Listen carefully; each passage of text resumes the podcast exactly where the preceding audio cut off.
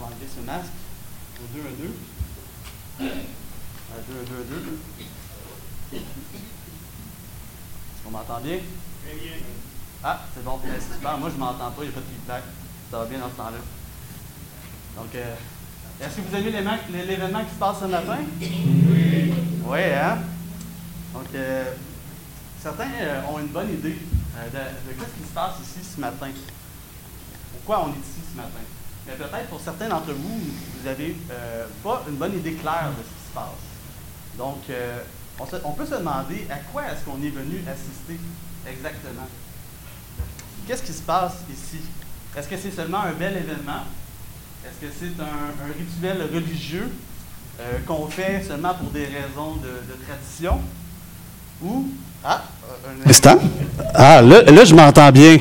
Ah, mais vous m'entendiez, mais pas dans les haut-parleurs. Ah, c'est ça la différence. Sur YouTube, ils pas. Sur YouTube, ils ne m'entendaient pas. On recommence. bon. Ben, je vous avais demandé pour ceux sur YouTube si vous aimez l'événement qui se passe ce matin. Les gens ont dit oui. Et euh, j'ai posé la question, est-ce qu'on sait exactement qu'est-ce qui se passe ce matin? À quoi on est venu assister? Est-ce que c'est seulement un bel événement? Est-ce que c'est seulement euh, un rite religieux? Qu'on fait par habitude, par tradition? Est-ce que c'est quelque chose qu'on doit prendre au sérieux vraiment? Ou c'est quelque chose que ça se passe aujourd'hui, mais demain matin, on oublie? Bien, si vous avez bien écouté les témoignages qui ont été donnés euh, ce matin, vous avez vraiment pu vous apercevoir que c'est quelque chose de, vraiment important, c'est un événement significatif dans la vie d'un croyant. Et, pour comprendre pourquoi, on a besoin de comprendre premièrement c'est quoi le baptême exactement? Donc, on va regarder ensemble une définition. Et n'ayez pas peur, c'est une longue définition, mais on va l'expliquer ensemble si ça avance. Parfait. Donc, on la lit tranquillement ensemble. Le baptême est une ordonnance du Seigneur donnée à l'Église par laquelle une personne qui s'est repentie et qui a mis sa confiance en Jésus-Christ exprime publiquement son union avec Christ dans sa mort et sa résurrection en étant immergé dans l'eau au nom du Père, du Fils et du Saint-Esprit. Il s'agit d'un signe d'appartenance au peuple de Dieu, illustrant l'ensevelissement de l'ancienne vie en tant que non-croyant, la purification des péchés et la nouvelle vie en Christ. Donc, c'est une longue définition, mais on va regarder ensemble cinq points de cette définition pour qu'on puisse mieux comprendre ensemble qu'est-ce que la Bible nous dit du baptême? Le premier point de cette définition-là, c'est le baptême est une ordonnance du Seigneur donnée à l'Église. Donc, euh, le mot ordonnance, c'est un, mot euh, assez sérieux. Mais qu'est-ce qu'il nous dit, euh, tout simplement? C'est qu'il signifie que c'est un ordre du Seigneur. C'est un commandement qu'on ne doit pas prendre à la légère.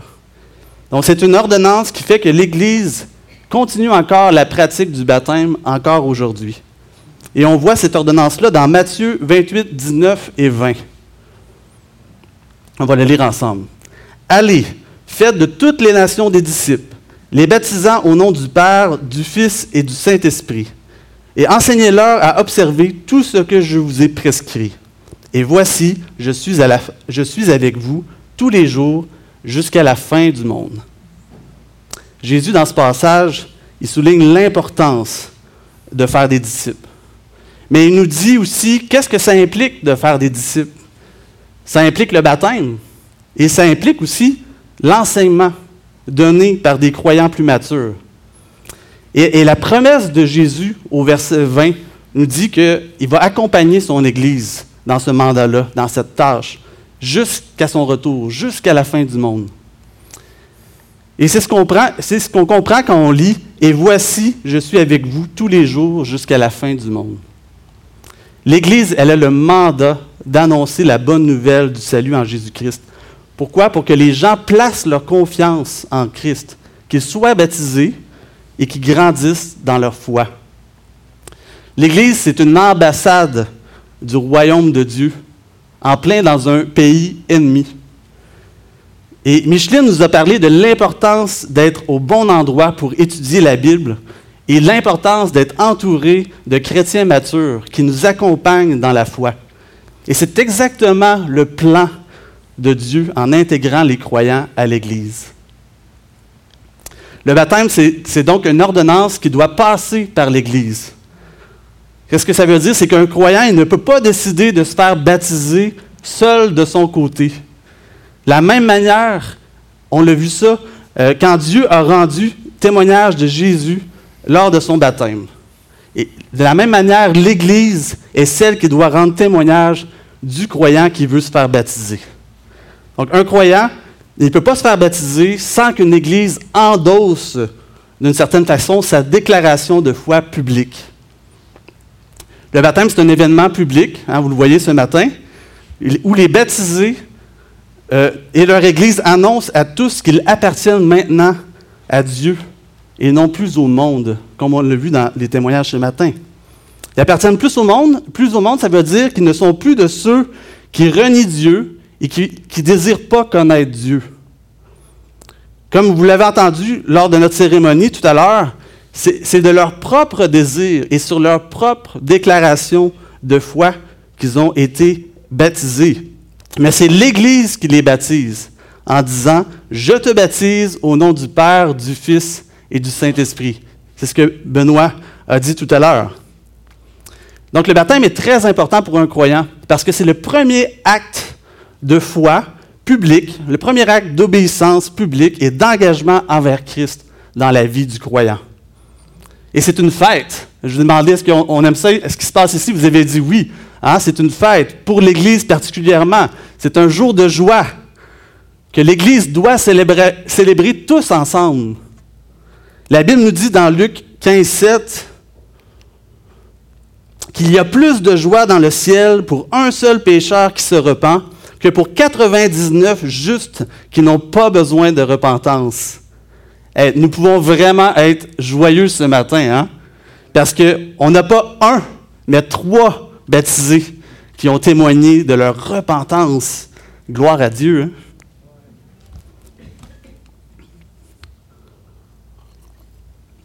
Le point 2 de notre définition, c'est le baptême illustre l'union avec Christ dans sa mort et sa résurrection. Et on voit cette réalité-là dans Romains 6, 3 et 4. Ignorez-vous que nous tous, qui avons été baptisés en Jésus-Christ, c'est en sa mort que nous avons été baptisés? Nous avons donc été ensevelis avec lui par le baptême en sa mort, afin que, comme Christ est ressuscité des morts par la gloire du Père, de même, nous aussi, nous marchions en nouveauté de vie. Le baptême, ce n'est pas le moyen par lequel nous pouvons être sauvés. Ça, c'est clair. Éphésiens 2.8 nous dit bien que nous sommes sauvés par grâce au moyen de quoi? De la foi. C'est la foi qui nous sauve. Le baptême est plutôt un signe seulement de notre foi. C'est un symbole d'une réalité spirituelle intérieure, celle de notre union avec Christ. Donc le baptême ne sauve pas, il est un signe de notre foi. Nous pouvons utiliser aussi l'analogie du mariage pour expliquer le baptême. Vous savez, lors d'un mariage, qu'est-ce qui se passe, entre autres? Euh, les, mariés se, se, passent une alliance au doigt. Mais est-ce que c'est l'alliance qui fait qu'ils sont mariés? Est-ce que c'est de se passer une bague au doigt qui fait qu'on est marié? Non, c'est pas ça. Qu'est-ce qui fait qu'ils sont mariés? C'est le contrat de mariage, c'est-à-dire l'alliance qui est faite. Et c'est cette alliance-là qui rend le mariage valide. Et les anneaux, ce sont simplement des symboles. Ils symbolisent l'alliance qui a été faite, mais c'est le contrat d'alliance qui rend le mariage effectif. Et c'est la même chose pour la foi et le baptême. La foi nous unit à Christ. Et le baptême symbolise simplement cette réalité-là. Donc, regardons maintenant les images qui nous sont données à l'intérieur de ce symbole du baptême. Relisons euh, Romains 6.4, vous l'avez encore à l'écran. Nous avons donc été ensevelis avec lui par le baptême en sa mort, afin que comme Christ est ressuscité des morts par la gloire du Père, de même nous aussi nous marchions en nouveauté de vie. Les images liées au baptême, ce sont lesquelles? Ce sont la mort, l'ensevelissement et la résurrection. Donc, par la foi, nous sommes unis à Christ. On est passé de la mort spirituelle et du jugement à l'ensevelissement de notre ancienne nature pour connaître la résurrection. C'est quoi cette résurrection-là? C'est la vie éternelle en lui. Ce qui veut dire que pour nous, les croyants, la mort, c'est réglé, c'est déjà derrière nous. Ça ne nous fait plus peur. On n'est plus lié à la mort. On n'est plus sous cette condamnation-là qui a un impact éternel. Toute la condamnation qui venait avec la mort, elle a déjà été réglée par Christ à la croix. Hmm. Donc, ça, c'est toute une bonne nouvelle. C'est ça la gloire de la bonne nouvelle en Christ. Quand on met notre confiance en Jésus, la mort, elle n'a plus d'emprise sur nous. Elle a perdu son aiguillon, hein, son dard. Elle fait plus mal. C'est ça que la Bible nous dit dans 1 Corinthiens 15, 55. Elle est devenue un gain, la mort, nous dit Philippiens 1, 21. Parce que qu'est-ce qu'elle fait? Pour un croyant, la mort, elle ne fait que le réunir avec son Seigneur, le Seigneur de sa vie. Le baptême du croyant, il illustre donc la mort de son ancienne vie, marquée par le péché, la rébellion contre Dieu, et il, marque aussi le, début d'une nouvelle vie, marquée par l'obéissance et la soumission de Dieu. Hein, c'est tout un 180 qui se passe. Tout un changement dans la vie d'un croyant. Le point numéro 3 de notre définition, c'est le baptême par immersion et l'illustration biblique de l'union avec Christ. Donc, si on consulte les, grands érudits, les grands experts de la Bible et, les, historiens, euh, ils sont pas mal tous sur la même longueur d'onde pour dire que le baptême par immersion dans l'eau, c'est le seul type de baptême qui était pratiqué euh, à l'époque biblique, dans les premiers siècles de l'Église. En temps normal, qu'est-ce qu'on constate qui se passait? C'était que les baptêmes avaient lieu euh, dans des cours d'eau assez profonds. Euh, c'est aussi ce qu'on peut en conclure par la lecture qu'on a faite de Romains 6.4 avec la symbolique du baptême. Donc, nous sommes ensevelis avec lui par le baptême. Symboliquement, qu'est-ce que ça veut dire? C'est que euh, pendant ce temps-là, c'est comme si on était plongé dans l'eau. Hein. Quand on est plongé dans l'eau, ça signifie symboliquement qu'on est euh, enseveli avec lui, avec le Seigneur. Et nous sommes ressuscités des morts avec lui, donc symboliquement en sortant de l'eau. C'est d'ailleurs euh, le sens du verbe grec baptizo, c'est-à-dire plonger ou immerger. Donc peut-être que certains d'entre vous ont déjà vu des baptêmes dans d'autres églises. Euh, c'était peut-être un peu différent de ce qu'on a vu ce matin. Peut-être que vous avez vu des baptêmes par aspersion hein, et non par immersion. Euh, mais nous ici, à la CCM, on croit que le baptême d'eau, c'est celui qui représente le mieux le symbolisme de l'union avec Christ. Et c'est ce qui fait que c'est notre pratique usuelle. Hein? À moins qu'un jour on déménage en plein désert, là, où il n'y aura pas assez d'eau pour plonger une personne, c'est ce qu'on va faire. Mais je vous rappelle que quand on plonge la personne dans l'eau, l'eau, elle n'a rien d'extraordinaire. Euh, personne n'est venu la bénir ce matin là, secrètement avant que vous arriviez. Non, c'est l'eau du robinet, euh, bien ordinaire avec tous ses défauts. Elle n'a aucun, aucune propriété salvatrice pour le salut. Euh, c'est parce, pourquoi? Parce que ce n'est pas l'eau qui nous lave de nos péchés, nous dit Acte 22, 16. Mais c'est en invoquant le Seigneur. On lit Lève-toi, sois baptisé et lavé de tes péchés en invoquant le nom du Seigneur. Nos baptisés ne sont pas restés dans, l'eau ce matin. Hein? en tout cas, une chance.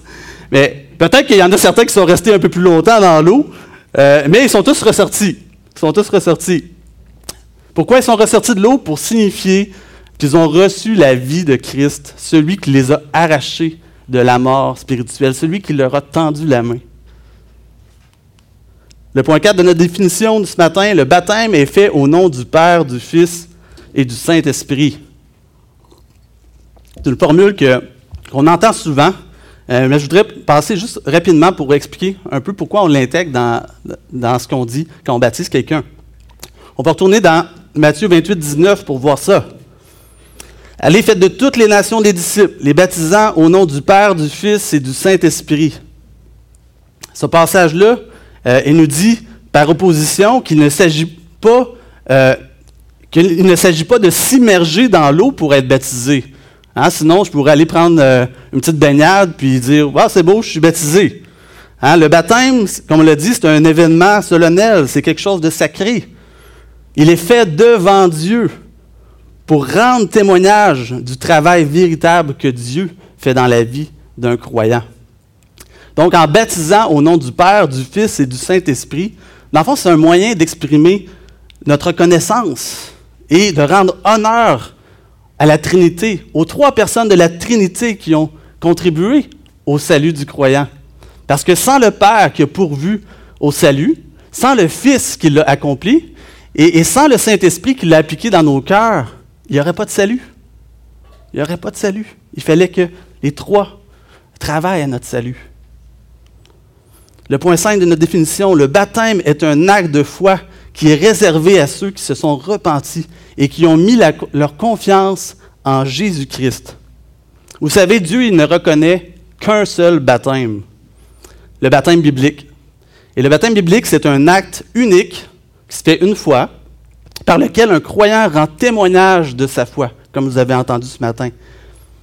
Donc, le baptême, il est réservé, euh, premièrement, à ceux qui ont accepté d'abord la bonne nouvelle du salut en Jésus-Christ. Il faut accepter cette bonne nouvelle-là avant de se faire baptiser. Donc, le baptême des croyants, il implique que la personne a entendu l'Évangile et qu'il a accepté euh, Christ comme son sauveur et, Seigneur avant de demander à être baptisé. C'est ce qu'on voit dans Acte 2.41, entre autres. On lit ceux qui acceptèrent les paroles de Pierre. C'est quoi les paroles de Pierre? C'est-à-dire le message de l'Évangile qu'il annonçait. Ceux-là se firent baptiser et ce jour-là, environ 3000 personnes furent ajoutées au nombre des croyants. Je ne sais pas combien ça a pris de temps, tout baptiser tous ces, ces gens-là, mais ça doit avoir pris du matin jusqu'au soir, certainement. mais le baptême, là, ce que je veux vous faire comprendre, c'est que c'est une marque d'appartenance. C'est la marque d'appartenance au peuple de Dieu dans le Nouveau Testament. C'est quoi le peuple de Dieu? C'est l'Église dans le Nouveau Testament. Plus précisément, puisque l'Église locale, c'est une expression de l'Église universelle, le, baptême, par extension, est la marque d'une appartenance aussi à l'Église locale. Dans le Nouveau Testament, être un chrétien, être baptisé, euh, faire partie de l'Église universelle et, faire partie de l'Église locale, ce sont toutes des choses vraiment intrinsèquement liées ensemble. Ça se passait tout en même temps. Et c'est pour ça que la parole de Dieu appelle les véritables croyants à démontrer leur foi en Christ en se faisant baptiser, mais aussi à démontrer leur appartenance au peuple de Dieu en se joignant à une église locale. Donc, peut-être que ce matin, euh, vous êtes un croyant né de nouveau. Hein? Plusieurs d'entre euh, vous connaissez le Seigneur comme votre Sauveur et votre euh, Seigneur. Mais peut-être que vous n'êtes pas encore baptisé. Ne sous-estimez pas l'importance du baptême pour toutes les raisons qu'on vient d'énumérer. Si vous croyez de tout votre cœur en Jésus-Christ, il ne faut pas mépriser ce moyen de grâce-là essentiel qui a été donné par Dieu pour vous servir vraiment de point d'ancrage lorsque vous combattez le bon combat. Quand vous êtes dans les luttes spirituelles, vous pouvez vous rappeler de cet engagement-là que vous avez pris avec Dieu. Si, si euh, vous croyez en Jésus-Christ de tout votre cœur, vraiment faites-vous baptiser sans tarder. C'est ce qu'on voit dans la parole.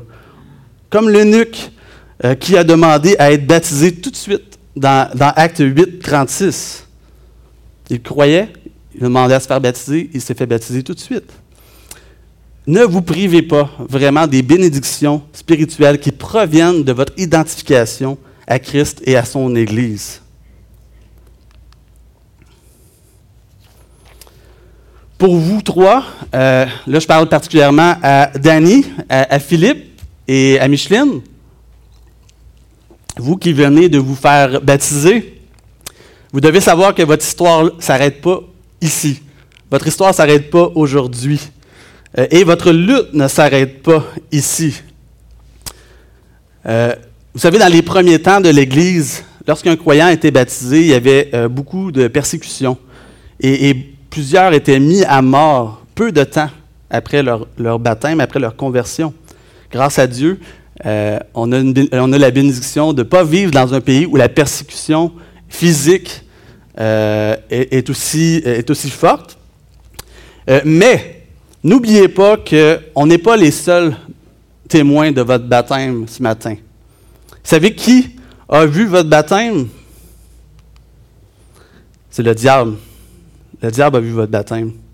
Et pensez-vous qu'il s'est réjoui aujourd'hui? Pensez-vous qu'il était content de ça? Qu'il était en train de faire la fête? Vraiment pas.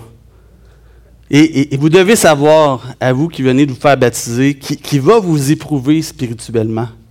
Il va tout faire euh, pour vous faire tomber, pour vous accuser, pour vous ébranler dans l'engagement que vous avez pris ce matin avec Dieu. Premièrement, ça va se passer en, privé, mais ensuite, publiquement aussi. Je vous donne le même conseil euh, que Paul donne dans sa première lettre aux Corinthiens, chapitre 16, verset, 3, euh, verset 13, que je paraphrase un peu. veillez, veillez afin d'être... Regardez bien le combat spirituel qui est devant vous. Veillez, demeurez ferme dans votre foi. Soyez des hommes et des femmes de Dieu et fortifiez-vous. Pas seulement tout seul, fortifiez-vous ensemble dans le Seigneur. Il vous a donné une famille. Et dans tout ça, la force, la force, elle vient du Seigneur. Parce que vous êtes maintenant un avec lui. Vous êtes dans son corps. Philippe a dit euh, tout à l'heure dans son témoignage que l'Esprit du Seigneur lui a empêché de retourner à son ancienne vie. En, effet, soyez certains que Jésus il ne perd pas aucun de ses élus. Vous êtes venus à lui et il ne vous mettra jamais dehors.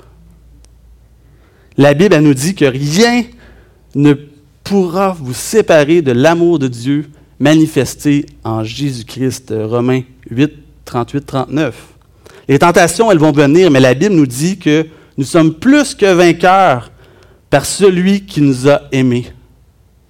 Hein? Vous avez la victoire en Jésus. Pour vous qui n'avez pas encore pris la décision euh, de suivre Christ, vous devez savoir que les, baptisés, ils n'ont pas eu à attendre d'être parfait avant de se tourner vers Jésus. Euh, c'est pas par orgueil spirituel qu'ils se sont fait baptiser ce matin. C'est pas parce qu'ils étaient meilleurs que nous, qu'ils étaient plus spirituels que nous. Au contraire, au contraire, ils ont reconnu ce que Dieu a dit à propos d'eux-mêmes, en fait. C'est ce que Philippe a dit dans son témoignage euh, tout à l'heure. C'est là que ça s'est passé, le déclic dans sa vie. C'est là que le Seigneur a commencé à le transformer. Parce qu'on peut avoir une opinion de nous-mêmes, mais Dieu, il sait exactement qui nous sommes. Dieu, il connaît nos cœurs. Les gens, ils, peuvent mal nous juger, mais Dieu, il ne fait pas d'erreur de jugement. Romains 3, 9, 12 nous dit Quoi donc? Sommes-nous plus excellents hein? Sommes-nous plus meilleurs que les autres? Nullement. Car nous avons déjà prouvé que tous, juifs et grecs, sont sous l'emprise du péché. Selon qu'il est écrit, il n'y a point de juste, pas même un seul. Nul n'est intelligent, nul ne cherche Dieu. Tous sont égarés, tous sont pervertis. Il n'en est aucun qui fasse le bien, pas même un seul. Quand Dieu nous regarde, qu'est-ce qu'il voit? Il voit qu'on est tous malades. On est tous contaminés par le péché par toutes ces mauvaises décisions qui sont contraires à la volonté de Dieu pour nos vies. Romains 3.23 nous dit que tous ont péché et sont privés de la gloire de Dieu.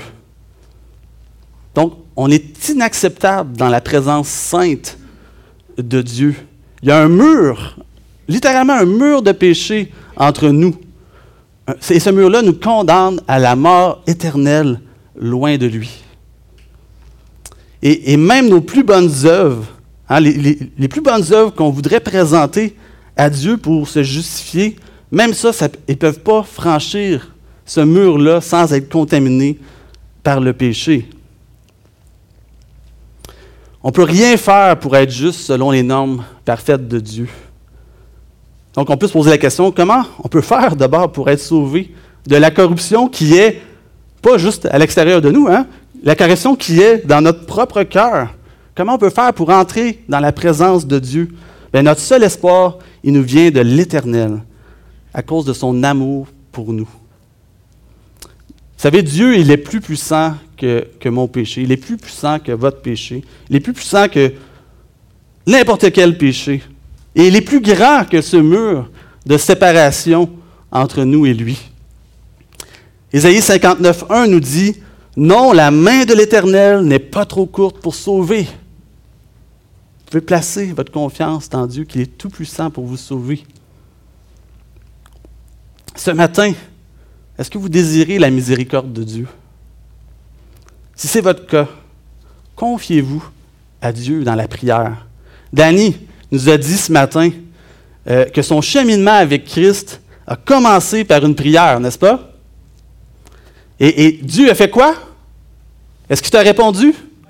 Oui, Dieu a répondu. Il est fidèle pour répondre. Wow, gloire à Dieu. Dieu, il veut que vous lui confessiez votre état de pécheur. Demandez-lui sa grâce. Dites-lui que vous avez besoin de son amour, que vous avez besoin de son Fils Jésus, qui est mort pour vous sur la croix. Attachez-vous à lui et détournez-vous du péché pour vivre une vie qui lui plaît. 1 Jean 1,9 nous dit Si nous confessons nos péchés, il est fidèle et juste pour nous pardonner et nous purifier de toute iniquité. Les, baptisés, ils ont témoigné qu'ils ont été sauvés. Hein? Ils ont été sauvés de quoi? Ben, ils ont été sauvés de la mort. Ils sont passés de la mort à la vie. Ils ont proclamé que Jésus, lui qui était juste, lui le juste, qui a connu la mort et la colère de Dieu à cause de leurs péchés. Vous savez, Dieu désire la même chose pour vous ce matin. Il, veut que vous entendiez son appel. Il veut que vous passiez de la mort à la vie. Donc, vous pouvez décider de rester soit un ennemi de Dieu ou de devenir l'ami de celui qui est le roi de l'univers. Mais le temps de la grâce de Dieu, c'est maintenant. C'est le temps que le Seigneur vous a donné à vivre. C'est ça le temps de la grâce. Si vous avez entendu l'appel de Dieu ce matin, on vous invite, on vous invite à, prendre contact avec nous, à nous laisser vos coordonnées. Euh, à l'accueil, on a les petites cartes connexion. Remplissez une carte. Ça va nous faire plaisir de, communiquer avec vous, de prendre contact avec vous directement. Euh, vous pouvez parler à un ancien ici à l'Église aussi. Peut-être euh, aussi une personne de confiance, la personne qui vous a invité ici à l'Église. Parce que c'est vraiment important euh, qu'on prenne du temps ensemble pour cheminer avec Dieu. Et on veut vous, accompagner dans votre cheminement. Donc, osez, osez faire ce pas de foi là ce matin. Prions. Merci Seigneur parce que tu nous appelles à toi, Seigneur. Euh, tu changes nos vies, peu importe la profondeur de notre péché. Seigneur, euh, nous te prions ce matin, premièrement, pour, pour ceux qui ne te connaissent pas. Donne-leur la soif de ta présence. Seigneur, ouvre leurs yeux afin qu'ils puissent voir combien ils ont besoin de toi, Seigneur. On veut te prier aussi pour nos trois baptisés, Seigneur, pour qu'ils tiennent debout dans l'adversité et, que leur persévérance euh, soit bénie, Seigneur. Que leur persévérance dans leur foi te glorifie. Et, et qu'ils soient une bénédiction pour ton Église, Seigneur. Et pour les frères et sœurs ici à la CCM. Pour nous qui euh, sommes chrétiens, Seigneur, euh, de longue date, on te demande de renouveler notre esprit. Seigneur, fortifie-nous, relève-nous, encourage-nous. Merci pour ta patience Merci pour ta grâce dont tu nous fais preuve. Chaque jour, Seigneur. Seigneur, on est aussi reconnaissant parce que c'est toi qui bâtis ton Église, Seigneur, et on peut avoir confiance en toi. On sait que aucune pandémie, Seigneur, aucun obstacle n'est trop grand pour toi. Merci parce que tu continues de sauver avec puissance. Seigneur, accomplis ton œuvre dans nos vies, Seigneur, pour ta gloire, pour la gloire de ton nom. Amen.